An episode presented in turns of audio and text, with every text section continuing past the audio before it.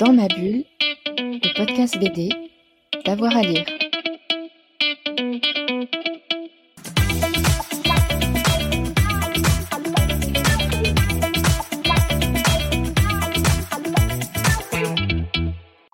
Bonjour à tous et à toutes, bienvenue dans ce nouvel épisode de Dans ma bulle, votre podcast 100% BD avec avoir à lire. Aujourd'hui, eh bien, c'est un anniversaire, 10 ans, ça fait 10 ans qu'on connaît la série Radiant de Tony Valente, depuis un million d'exemplaires vendus, de nombreuses publications à l'étranger, notamment au Japon, qui a adapté la série en anime. Eh bien, Radiant est, est un succès phénoménal. Tony Valente était au micro il y a quelques jours de Fred Michel lors de son passage à Paris pour revenir sur ce succès et ses 10 ans. Bonjour Tony Valente. Bonjour. Merci d'être avec nous sur Domabule. Alors aujourd'hui, on va parler de, de Radiant. C'est un événement un peu particulier parce que cette année, Radiant fête ses 10 ans. On Oui. est à quelques jours de la Japan Expo et Radiant est né et paru il y a 10 ans, quasiment jour pour jour. C'est ça? Alors qu'est-ce que ça représente exact. pour vous la Japan Expo? Et du coup, ouais, la Japan Expo, ça fait un peu comme un- une parenthèse. En fait, c'est le début de la parenthèse radiante. Et là, maintenant, de, de fêter les 10 ans au moment où, où la Japan Expo se reproduit. Ouais, ça, ça, c'est comme si ça fermait une petite parenthèse. Une décennie de, de radiante. Euh, c'est toujours un rendez-vous qui est fou, en fait, parce que c'est vraiment le, le rendez-vous mondial de la geekerie. Et, et donc, en ça, c'est vraiment cool. Et ça rappelle aussi le tout début, en fait. Les premières personnes qui venaient, euh, le, le début d'engouement à une époque où les réseaux sociaux étaient beaucoup moins développés. Ça existait évidemment, mais ça n'avait rien à voir avec maintenant. Et euh, faire exister une série dans un dans un espace-temps où on n'avait pas les moyens qu'on a aujourd'hui, ça paraît fou en fait que juste dix ans en avant, dix ans avant, je veux dire, euh, c'était à ce point différent. Donc euh, donc c'est c'est rigolo, c'est repenser à ça. Euh, c'est un peu ouais, euh, remonter le temps, mais on dirait qu'il s'est passé 30 ans quoi depuis. J'ai l'impression. Et vos lectrices et vos lecteurs, ils ont grandi aussi avec euh, Radiant, donc il y a 10 ans. Est-ce que vous les Oui. retrouvez de nouveau 10 ans après? Ouais, il y en a qui continuent à venir euh, tout le temps. Euh, Il y, a, y a un groupe qui était là depuis très tôt et le noyau dur continue à venir en, en dédicace. Il s'appelle les Radiantiseurs. Ils radiantisent tout le monde. Et eux, par exemple, je les revois chaque année depuis peut-être presque 10 ans pour la plupart maintenant. Et il y en a d'autres que j'ai vus euh, tout petit et que je vois maintenant ado. Ou que j'ai vu en étant début d'adolescent et que je vois Qui maintenant adulte. Presque adultes, ouais. Et ça, c'est marrant aussi. Il y en a aussi qui ont évolué avec. Et hier, j'ai vu un papa, par exemple, qui avait, qui avait nommé sa fille Mélie comme un de mes persos. Parce qu'il a, il a passé une bonne partie de sa vie avec Radiant. Et du coup, là, voilà. Donc il y a des trucs comme ça qui sont fous. Il ouais. va transmettre sa fille peut-être. Ben, peut-être, ouais, sûrement. Mm. Et je commence à voir beaucoup de, de, familles, de plusieurs générations qui lisent euh, ensemble. Donc, euh, ça m'est arrivé de voir euh, grands-parents, parents et enfants qui lisaient Radiant, en fait, et qui viennent tous en dédicace. Mais ouais, ça, à 10 ans, en fait, ça commence à marquer, ça commence à marquer une vie quand tu suis une série. Et le fait de revoir ces gens plusieurs années après, des fois dans des conditions différentes, en étant passé d'ado à adulte ou enfant à ado, tout ça, c'est vraiment marrant, quoi. Et l'approche de la série est un peu différente aussi, mais ça les a suivis. Ça, c'est fou. Et avant de vous lancer dans, dans Radiant, est-ce que vous fréquentiez la Japan Expo? Ça m'est arrivé d'y aller, euh, d'y aller en dédicace, mais je faisais de la bande dessinée, c'était vraiment pas l'endroit pour euh, aller signer des bandes dessinées. Est-ce que vous le- la fréquentiez? Est-ce que vous étiez dans les alliés en tant que, que, bah, que visiteur, simple visiteur? Ouais, ça m'est arrivé une fois d'y aller en visiteur. Euh, je crois, une fois. C'est tout. Mm. C'était pas, c'était pas fou. Parce qu'il y avait déjà beaucoup trop de monde et il faisait beaucoup trop chaud. Donc euh, j'ai pas vraiment profité de, de ce moment-là. Je vais vraiment à la Japan Expo que parce que je dédicace, sinon je pense que j'irai pas. Alors, on va revenir sur, sur Radiant. Donc, Radiant, c'est l'histoire de- du sorcier Seth qui évolue dans un univers fantastique et c'est surtout qu'il a une quête. C'est euh, trouver le Radiant. Voilà. Donc, j'essaie de résumer sans tout dévoiler. Oui. Et donc cette histoire, elle s'est basée aussi sur votre expérience à vous, sur vos lectures. Vous lisiez beaucoup de mangas quand vous étiez jeune? Beaucoup, je sais pas. Je reconnais beaucoup de monde qui lit beaucoup plus que moi. Même ma fille, par exemple. C'est 11 ans de vie, elle a lu beaucoup plus de livres que je n'en lirai jamais. Elle lit Radiante, forcément. Elle est radiante, elle l'a lu plein de fois, une dizaine de fois, je crois. Mais euh, je lisais, ça m'intéressait beaucoup. Euh, je regardais d'abord les dessins animés, ensuite j'ai lu les séries dont c'était tiré. Donc, mais quand j'étais petit, j'avais pas accès à beaucoup de livres. J'étais vraiment turbo pauvre et un livre euh, bah, c'est vraiment un investissement d'argent. Quand t'as pas d'argent, c'est compliqué. Donc j'avais pas de livre à la maison et j'avais peut-être un Dragon Ball. Euh, et sinon, je me faisais prêter Dragon Ball ou, ou je quand j'avais quand j'avais l'occasion comme ça. Donc je lisais pas tant quand j'étais petit. Quand j'étais ado, c'est vraiment là où j'ai lu plus, mais c'était plus de la de la bande dessinée pendant cette période-là. Donc c'est jeune adulte après que j'ai repris les lectures. Je suis revenu sur mes premières lectures et puis j'ai découvert d'autres trucs aussi. Quoi, par exemple? Euh, c'est Naruto vraiment qui m'a remis dans le manga. Donc les tout débuts de Naruto en France quand ça sortait, plein de potes qui me mettent dessus parce qu'ils en étaient fous et je serais passé à côté s'ils m'avaient pas. Au début en tout cas, je serais passé à côté. On peut pas passer à côté de Naruto aujourd'hui, mais donc c'était Naruto et One Piece à cette période-là qui avait commencé en France et qui donnait un- une espèce de seconde vague de de shonen. Euh, voilà, qu'il n'y avait pas eu depuis un moment en fait. Il y avait Dragon Ball, mais après il y avait une, espèce de moment flou où les Un mangas existaient, oui. mais ouais, où il n'y avait pas autant euh, cet engouement-là. Et euh, donc retour sur Naruto, et donc j'ai repris Dragon Ball au passage, et puis me les acheter enfin. Euh, et, et puis je me suis remis dans Ranma. je me suis remis dans la vieille lecture, donc les lectures que j'avais quand j'étais tout petit, mais aussi j'ai découvert les, les nouveaux trucs qu'il y avait à l'époque. Donc à partir de là, par contre, j'ai, je me suis mis à lire plus intensément jusqu'à maintenant. Et vous en lisez toujours? Oui, toujours. Vous êtes toujours euh, Naruto, One Piece ou vous êtes passé un peu à autre chose, euh, des choses différentes? Ah, toujours. Euh, Ça vous Toujours. plaît toujours autant? Ça me plaît toujours autant et il y a des nouveaux trucs que je découvre et que je découvre avec euh, des fois presque autant d'engouement que quand je découvrais Naruto ou One Piece. Il y a toujours, de temps en temps, il y a vraiment des séries qui, qui sont juste exceptionnelles en fait. Et euh, en tombant dessus, euh, à chaque fois, je me rappelle, je me dis, bah oui, c'est pour ça que je fais ça. C'est parce que, c'est parce que ça me parle et j'ai envie de, j'ai envie de faire ça, ça aussi. Donc oui, ça m'a, ça m'a suivi. Qu'est-ce qui vous plaît justement dans le manga? Je pense qu'il y a un avantage avec le format qui fait que il y a peu d'histoires qui permettent de raconter autant, euh, autant aussi régulièrement, aussi vite, avec autant de volume et tout. Il y a le webtoon aujourd'hui et c'est pas étonnant que le webtoon soit aussi aussi populaire parce que ça va encore plus loin dans cette idée-là. J'en lis, il y a des trucs que j'adore, mais mais le manga ça reste, euh, moi je sais pas, s'il y a le rapport au livre aussi au papier qui est qui est particulier. Et Il y a le côté aussi peut-être euh, épisode feuilletonnant. il y a le côté feuilletonnant qui joue, ça c'est sûr. C'est vraiment euh, comme une série télé, euh, sauf que avec plus de plus de contenu en fait, puisque ça sort plus régulièrement. Et je pense que le, fait que ce soit en noir et blanc, euh, à mon avis, ça joue aussi en fait. Je sais pas dans quelle mesure exactement, mais c'est comme si euh, on, on s'investit dans une histoire, on lit et en s'investissant dans l'histoire, qu'on lit en noir et blanc, des fois dessiné de manière synthétique, avec beaucoup de codes graphiques pour évoquer plus que montrer. Euh, c'est comme si on investissait une part d'interprétation personnelle aussi, qui joue dans le rapport qu'on a au manga. Et ça, ch- chez, chez moi, ça joue en fait, beaucoup. Et je suis persuadé que ça joue chez beaucoup de monde. On est, on, on ne présente pas une réalité complètement déterminée, on nous présente une amorce et on doit faire le reste du chemin. Et euh, ce serait pas étonnant que ça joue sur, euh, sur l'attachement. On doit faire un effort intellectuel supplémentaire.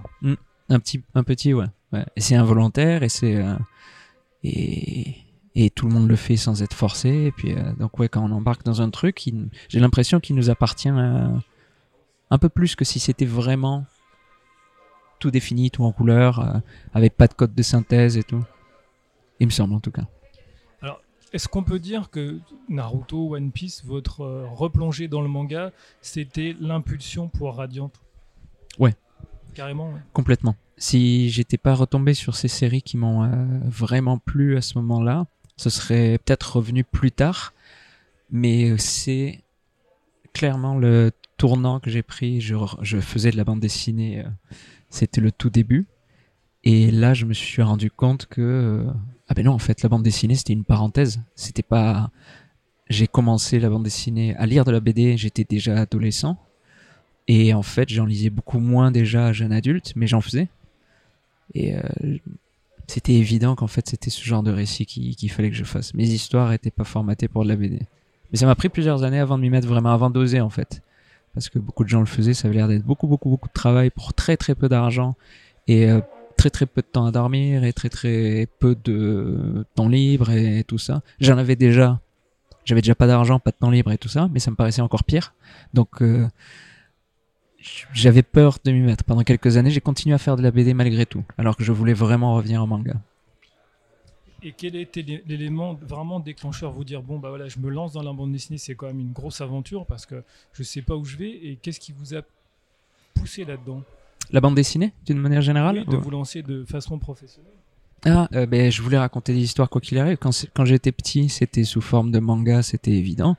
Euh, Il y avait les dessins animés, ça jouait une grosse part dans tout ça.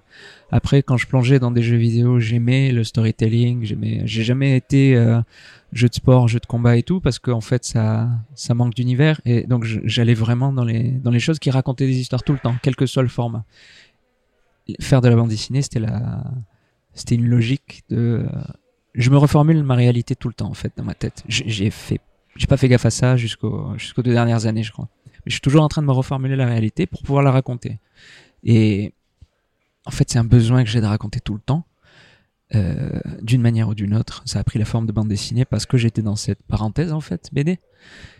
Et après, quand le manga est revenu, je me suis dit, mais en fait, c'était ça la source. Et la manière dont je me reformule les choses et dont j'ai envie de raconter des histoires, ça tient pas dans une BD ça tient pas et ça me saoule trop de faire de la couleur aussi parce que c'est du temps passé à ne pas raconter donc euh, au bout d'un moment Vous, euh, c'est vraiment raconté. Donc, en gros, Ouais. vous auriez pu être aussi romancier. j'adorerais essayer de faire un roman Euh, j'ai ce projet là de me dire euh, un jour il faut vraiment que j'essaye que je fais que je le fasse et que je, je sorte un truc juste pour le pour le kiff d'avoir essayé Euh, au- aucune ambition d'autre que raconter un truc pour me faire plaisir et essayer quand même de, de le faire ouais j'adorerais ça Donc, on l'a dit, Radiant, ça a 10 ans. Est-ce que vous imaginiez au tout début que 10 ans après, vous seriez encore à travailler, à, à prendre plaisir autour de Radiant Euh, si je me projetais sur le plaisir à le créer, oui, j'espérais. Mais euh, jusque-là, c'était jamais arrivé. Mes autres séries, quand je les avais faites, euh, la lassitude venait assez vite. J'avais envie de les faire malgré tout, mais j'avais un peu plus envie de faire autre chose à côté. Comme je faisais de la BD et qu'à chaque fois cette autre chose, c'était un projet qui ressemblait plus à du manga, j'avais quand même peur en faisant Radiant que, euh, passer le tome 2 ou 3, je sois titillé par un autre projet. Et en fait, c'est jamais arrivé. Euh, donc c'était vraiment le format qui, qui, qui induisait ça, la lassitude. Du moment où j'ai fait du manga et où je me suis dit, bah, je vais me faire un bac à sable géant de fantasy et je vais pouvoir poser dedans tous les éléments qui me plaisent et potentiellement laisser la place pour tous les éléments qui viendraient à me plaire. C'est vraiment comme ça que j'ai abordé l'univers de Radiant. Ça m'a permis de, en fait, de juste aborder chaque arc scénaristique, chaque personnage, chaque, chaque scène en, en me disant euh, qu'est-ce que là j'ai envie de faire. Pas, pas euh, voyons voir ce dont l'histoire a absolument besoin. Ça, ça reste malgré tout dans un coin de la tête, mais surtout là maintenant, qu'est-ce qui va m'éclater pour faire avancer l'histoire, pour aller vers cet objectif. Et cette liberté là, euh, le manga la permet beaucoup en fait. Si je faisais ça en faisant de la BD, si je me disais bah là je vais perdre 10, 15, 20 pages à faire une scène qui n'était pas prévue, c'est déjà la moitié de la BD en fait. Et c'est compliqué du coup de, de, de, se laisser cette forme de liberté. Euh, avec le manga des fois ça m'arrive régulièrement, je me dis bah il y a un élément que je pensais mettre plus tard, bah, je vais le glisser là et je vais faire quelques pages dessus. Trois chapitres dans cet élément, je ça a pris trois chapitres. C'est pas grave en fait. Euh, le format s'y prête. Comme c'est des épisodes, ça ça gêne pas du tout la narration. Et ça, je pense que ça me permet de d'être toujours dedans. Donc au-delà de la crainte que j'avais en me disant si dans cinq ans je suis encore dessus, est-ce que j'aurais pas envie de faire autre chose? Est-ce que je me lance pas dans un truc qui est trop gros? La réponse est non. Apparemment ça ouais, ça Non, c'est non, oui. Et justement, votre univers, il est très dense, il y a plein de personnages, il y a plein de, choses différentes, de décors différents. Est-ce que vous l'avez imaginé dès le début ou il se construit au fur et à mesure Et est-ce que Radiant aura une fin? La fin est prévue déjà? Il y avait une fin prévue dès le début. Je voulais savoir vers où j'allais, même si c'est euh, vaguement des fois, parce que ça peut se redéfinir autour de la fin, mais je voulais connaître le point final. Au-delà de ça, euh, il y a plein de décors qui étaient prévus, mais qui ont été transformés. Il y avait des choses que j'avais laissées pour plus tard en me disant, ben, Rumbletown, par exemple, un épisode qui, qui commence au tome 2. Clairement, dans ma tête, c'était le deuxième ou troisième arc de Radiant à la base. Et comme finalement, sur le coup, c'était ça qui me tentait un peu plus, bah, je l'ai fait arriver au tome 2. Et, euh, et donc les autres arcs se sont se sont glissés après. Je, je, je fonctionne toujours par arc scénaristique, comme si c'était des, des saisons un peu. Euh, Il n'y a pas de, il a pas de délimitation de tomes vraiment définie en amont. Il y a une volonté à chaque fois de me dire, je vais essayer de faire en 3 tomes, 5 tomes, je sais pas. Je me viens à chaque fois. C'est deux fois plus long au moins. Mais il y a toujours ce truc de me dire, d'accord, dans cette nouvelle, euh, dans ce nouvel arc, dans cette nouvelle saison, ça va traiter de. Donc je connais le climax, je connais la conclusion, je connais le point de départ. Entre les deux, j'ai énormément de notes qui vont m'amener du point de départ jusqu'au climax.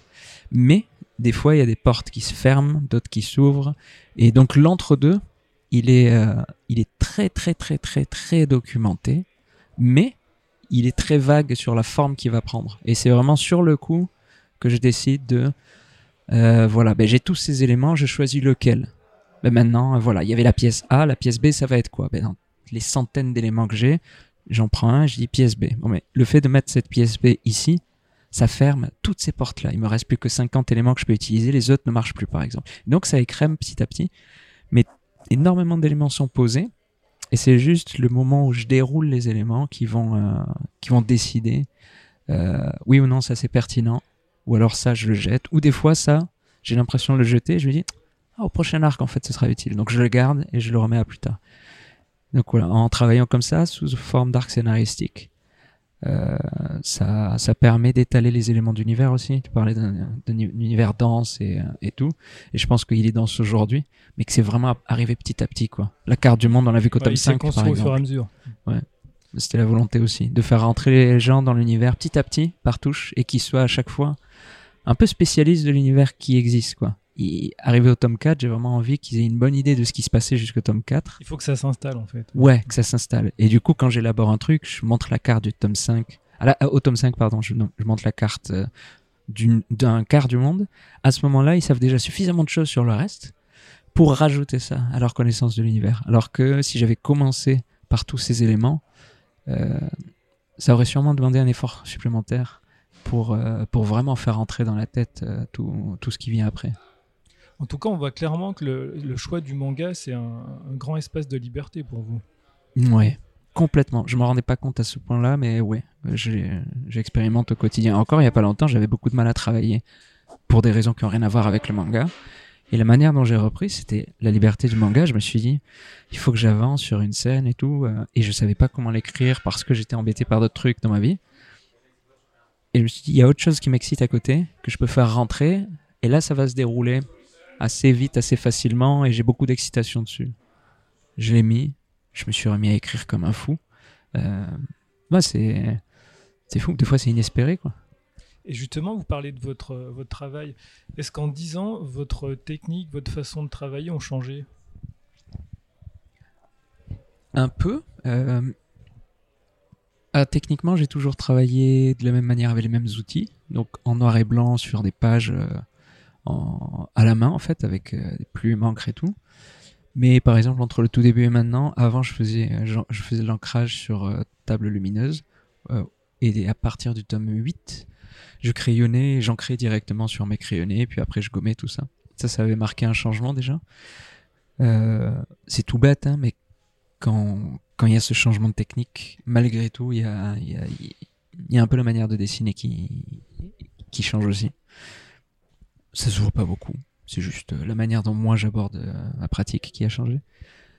Et après, sinon, euh, pour faire. Vous travaillez plus rapidement, peut-être, non Ou- Je travaille plus rapidement, mais j'arrive pas à être aussi régulier par contre, ces dernières années. Les toutes dernières années, là, ça a été compliqué de mettre en place un rythme qui soit plus. euh, qui soit régulier en fait. C'est sûr que maintenant, je pourrais faire un album en.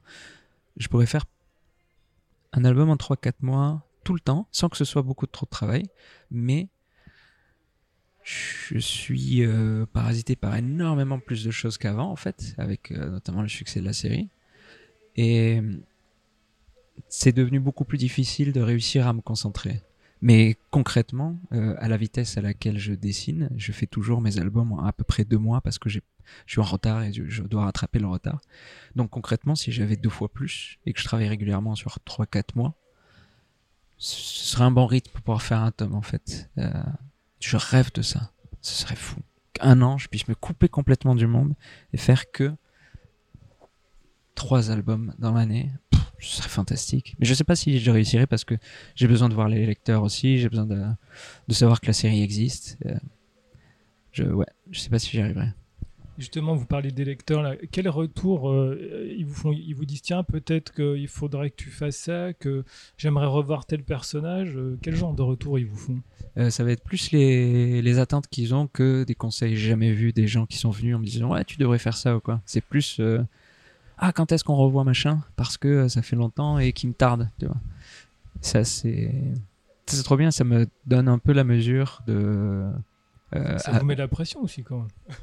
Pas la pression, non. Euh, pas de ce point de vue. C'est sûr que si les gens arrivaient en me disant quoi faire, ça mettrait une forme de pression. C'est pas le cas. Ils, communiquent vraiment les attentes, en fait. Et de ce point de vue-là, euh, ça me donne la mesure de ce que j'ai écrit, quel impact ça a eu, euh, quelle expérience ils en ont fait, en fait. Et des fois, il y a des attentes que j'avais pas attendues moi-même. J'ai posé des choses et puis je me rends compte qu'il y a beaucoup, beaucoup d'attentes sur un élément d'un personnage qui est complètement, euh, pour moi, qui était anecdotique et qui est devenu important parce que les lecteurs se sont focalisés dessus. Donc là, je suis obligé de prendre en considération et de me dire, ok, il faut que j'en fasse quelque chose. Il faut que je donne des réponses ou que je formule les questions que je traiterai plus tard. Mais ça arrive euh, régulièrement, en fait. Donc ça. vous le prenez en compte. Je prends en compte, ouais, sur euh, quoi gérer.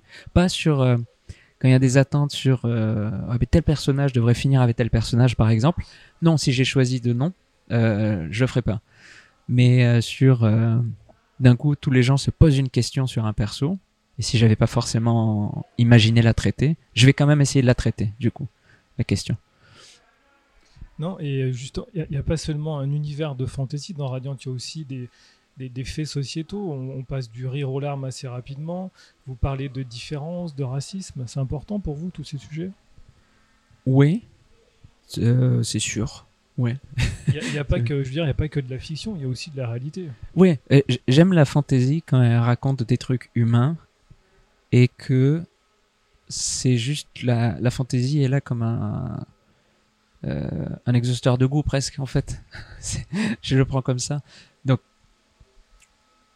euh, je traite les, les histoires, les personnages euh, à travers des problématiques qui sont réalistes et c'est juste que la forme que ça prend euh, ça bah, c'est avec de la magie au milieu, tout ça. Mais j'essaie d'utiliser tout ça, toute la magie, la sorcellerie, l'univers euh, fantasy, les dragons, n'importe quoi. J'essaie de les utiliser comme un- quelque chose qui vienne appuyer le propos à chaque fois. Euh, c'est pas toujours évident, mais euh, si je trouve pas une justification à certains éléments, je la mets pas. Même si c'est des fois que pour moi dans mon coin.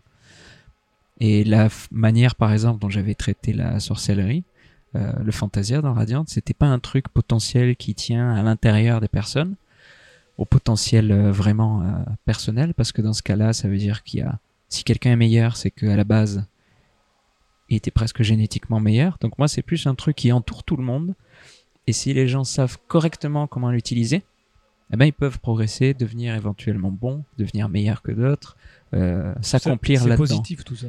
Ouais, et du coup, la manière, même cette manière dont j'ai pensé la magie, allait aussi avec moi ma vision du monde en fait, ma vision de de l'excellence, de l'éducation, de tout ça. C'est me dire, les, aimants existent, on les invente pas. Euh, et euh, bon, ben celui qui va le mieux les utiliser, ça va être peut-être des fois celui qui est le mieux accompagné. Seth est accompagné par un mentor d'exception, Alma, donc il a des directions qu'il ne prend pas. Euh, et à chaque fois qu'il va faire une connerie, il repense et il dit ah, Alma m'aurait tué. Et donc ça, ça joue sur la manière dont il va faire les choses. Puis après, il a d'autres mentors euh, exceptionnels aussi qui vont lui, qui vont lui fermer d'autres portes euh, de, violence ou quoi et lui dire non non mais te, te laisse pas aller là-dedans. Et tout ça, c'était vraiment euh, ma, ma vision, une vision globale du monde, des rapports humains et tout que que je mets dans de la magie en fait. Donc ouais, tous les éléments de Radiant, dans une certaine mesure, sont font juste écho à des choses du monde, à des choses humaines ou des choses que j'ai vécues aussi. C'est pour ça aussi que la série marche bien, parce qu'on a à la fois, à la fois un pied dans la réalité et un pied dans la fiction. J'imagine que c'est le cas de toutes les séries qui, qui plaisent dans ces univers inventés là.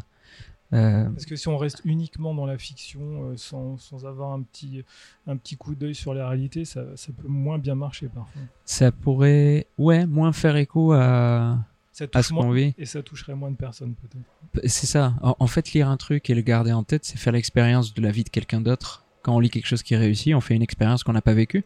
Et finalement, ça se rajoute un petit peu à notre expérience de vie. Et si on n'expérimente rien de humainement euh, réaliste, même si c'est complètement fantasque et que c'est quelqu'un qui vole euh, sur un balai dans l'espace ou j'en sais rien, mais s'il y a rien de réaliste dans le rapport humain, dans l'émotion, si ça nous fait rien expérimenter, je pense bien qu'on l'oublie. Et même si les idées sont excellentes, on se dit, wow, c'est fou, j'y avais jamais, jamais pensé.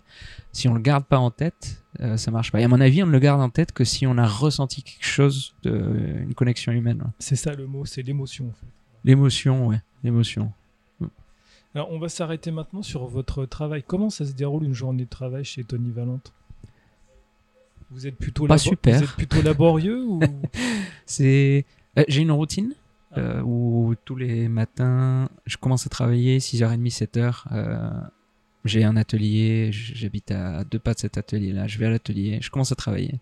Et après, je m'arrête euh, à un moment donné pour euh, manger un truc, euh, lire les mails. Et après, je replonge dans le travail. Midi, je m'arrête. Et puis l'après-midi, je travaille à nouveau jusqu'à 5-6 heures le soir.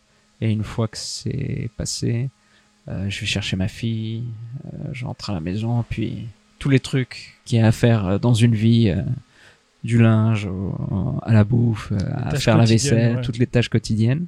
Et ensuite, après ça, euh, dans l'idéal, je décompresse, mais ça arrive que je doive travailler aussi. Et après, rebelote le lendemain. Donc, en moyenne, euh, de 7 à de 7, 7 heures à midi pour, pour le boulot, une heure, une heure et demie à 6 heures pour le boulot, l'après-midi.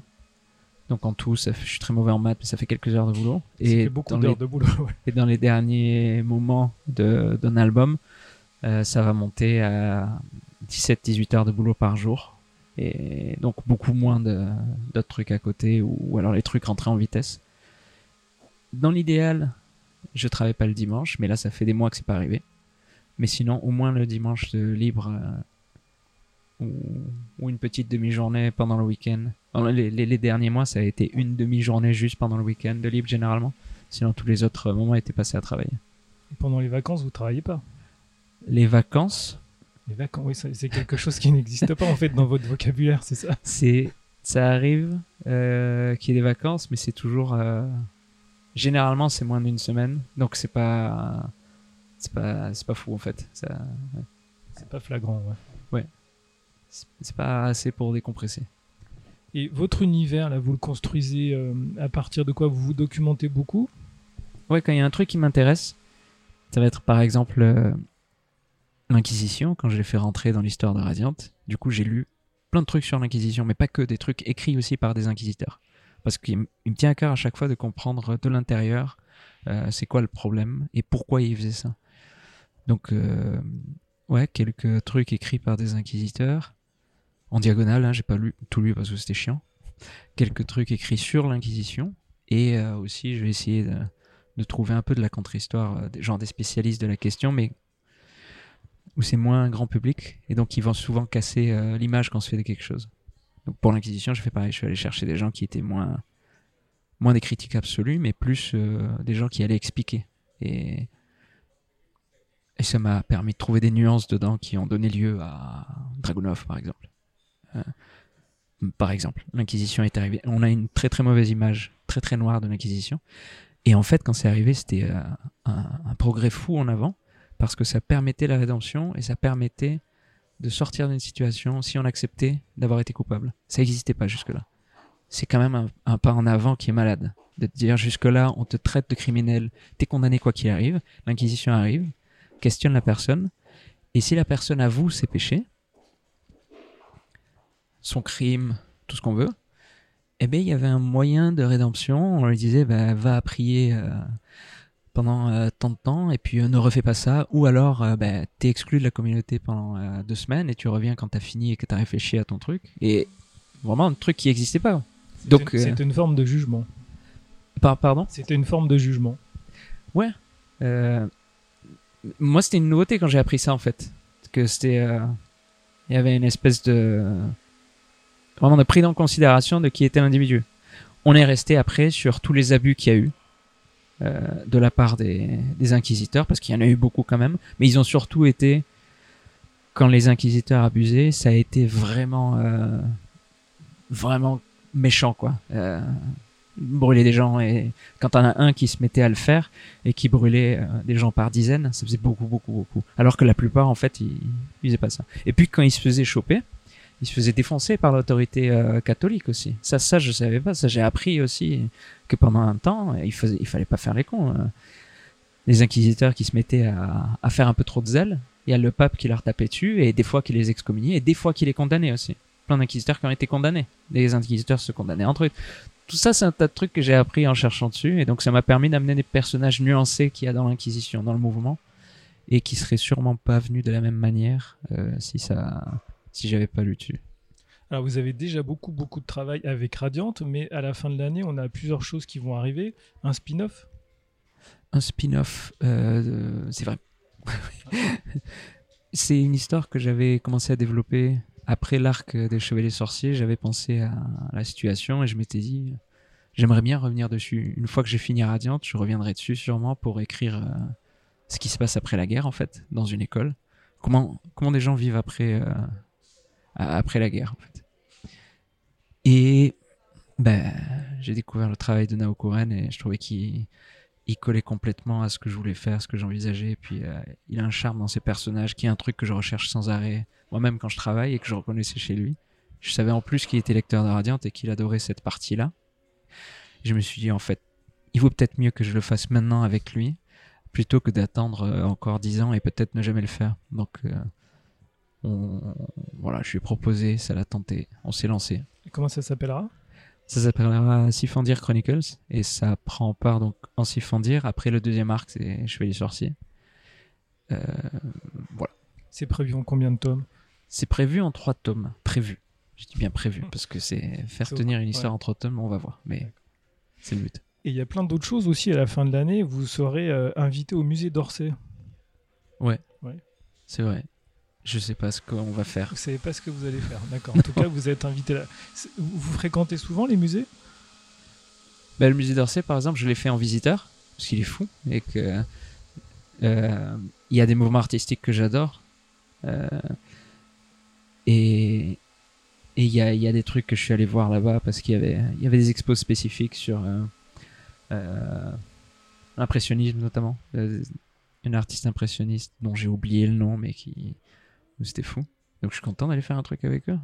Mais dans, dans ma pratique de la couleur, je prends souvent plus de références en fait dans la peinture que dans les euh, que dans les illustrations manga ou autre. Ça me nourrit aussi beaucoup hein, les, illustrations type manga animé ou quoi euh, bien faites. Il y a beaucoup de trucs que je regarde et beaucoup de choses qui m'inspirent, mais le, les, les, les trucs qui me transcendent vraiment et qui me font euh, prendre de nouvelles directions, imaginer de nouveaux assemblages de couleurs ou des, des, des choses que j'ai envie de traiter viennent beaucoup de beaucoup de la peinture ouais.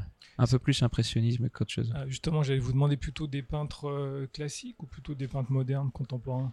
Non le contemporain j'arrive pas. Alors ça dépend des mouvements mais l'art contemporain je comprends pas du tout. Et le moi ma compréhension de alors je dis l'art contemporain je comprends pas du tout.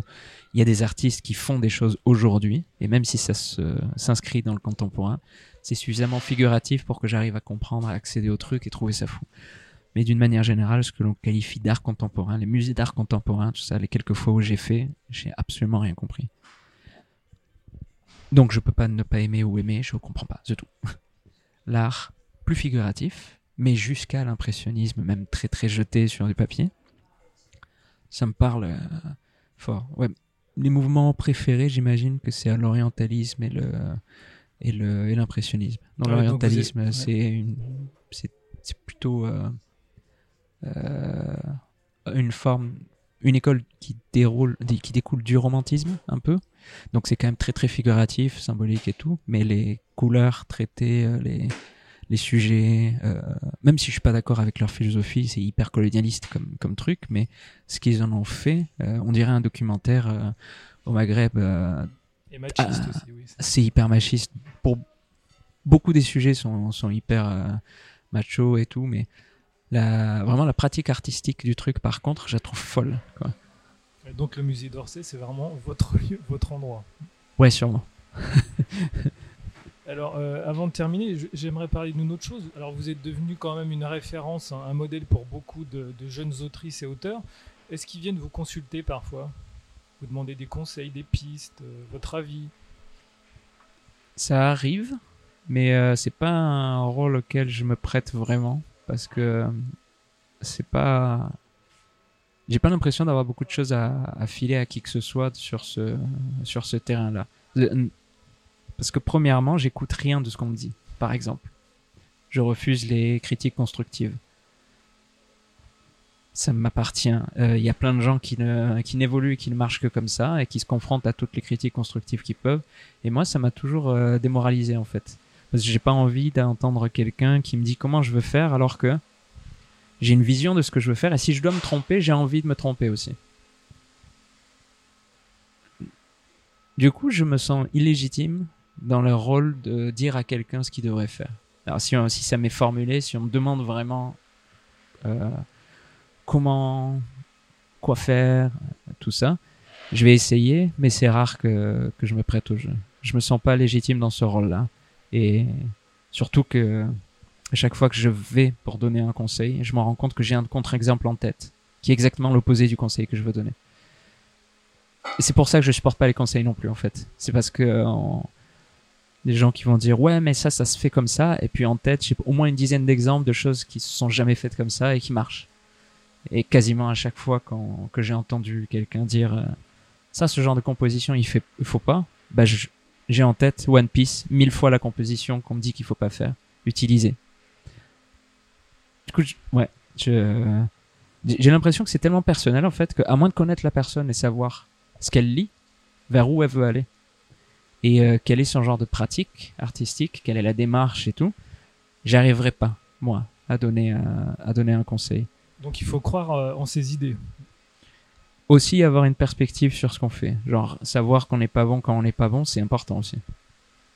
Il faut savoir prendre du recul parfois. Ouais, que plus que d'essayer de conseiller quoi que ce soit, souvent ce que je fais c'est de d'engager les gens à aiguiser leur œil sous la forme de regarde tout ce que t'aimes, essaie de comprendre pourquoi tu l'aimes et essaie d'u- d'utiliser du coup ces nouveaux outils. C'est comme ça que je le formule la plupart du temps. Parce que moi, le conseil que je vais donner, c'est à la lumière de ce que moi j'aime. Si t'en as rien à faire de la couleur euh, et des complémentaires chez les impressionnistes, alors que moi ça me fascine complètement, ben mon conseil il a aucun intérêt en fait. Et si t'as envie d'aller voir un truc que moi je trouve moche et que tu demandes un conseil par ailleurs, ben je vais pas te dire non ne regarde pas ça c'est moche si tu le trouves beau. Donc euh, ouais c'est à mon avis c'est plus utile d'aiguiser son œil et de se faire un vrai un vrai esprit critique à l'égard de son propre boulot. Et d'être curieux. Sûrement aussi. Ouais.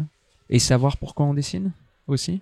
C'est important. Si on dessine pour qu'on nous dise c'est beau ce que tu fais, c'est une chose. Moi, je dessine pour véhiculer vraiment mes histoires. Donc, c'est encore une autre démarche. Et du coup, le fait d'être euh, à côté sur des dessins, de pas avoir un dessin suffisamment poussé ou, d'avoir raté une anatomie, c'est pas c'est pas très dommageable dans, mon cas de figure. Euh, je trouve pas que ce soit ça le, le sel de ce qui fait mon histoire. Alors que il y a des gens où vraiment il faut qu'ils forcent sur les dessins parce que c'est l'essentiel de ce qu'ils ont à proposer et que l'histoire c'est juste un prétexte à dessiner. Donc de ce point de vue-là, bah, il faut qu'ils dessinent du mieux possible parce que c'est sur ça que ça se joue. Donc savoir ouais, ce qu'on veut faire. Euh, Ça sera la conclusion de ce bel échange. Merci Tony Valente. avec plaisir. Au revoir. Voilà, on espère que vous avez aimé euh, Radiant ou que vous allez lire Radiant ou vous avoir donné envie de découvrir Radiant. Nous, on se retrouve très vite pour un nouvel épisode euh, de Dans ma bulle, votre podcast 100% BD. Bonne journée à tout le monde. Dans ma bulle, le podcast BD, d'avoir à lire.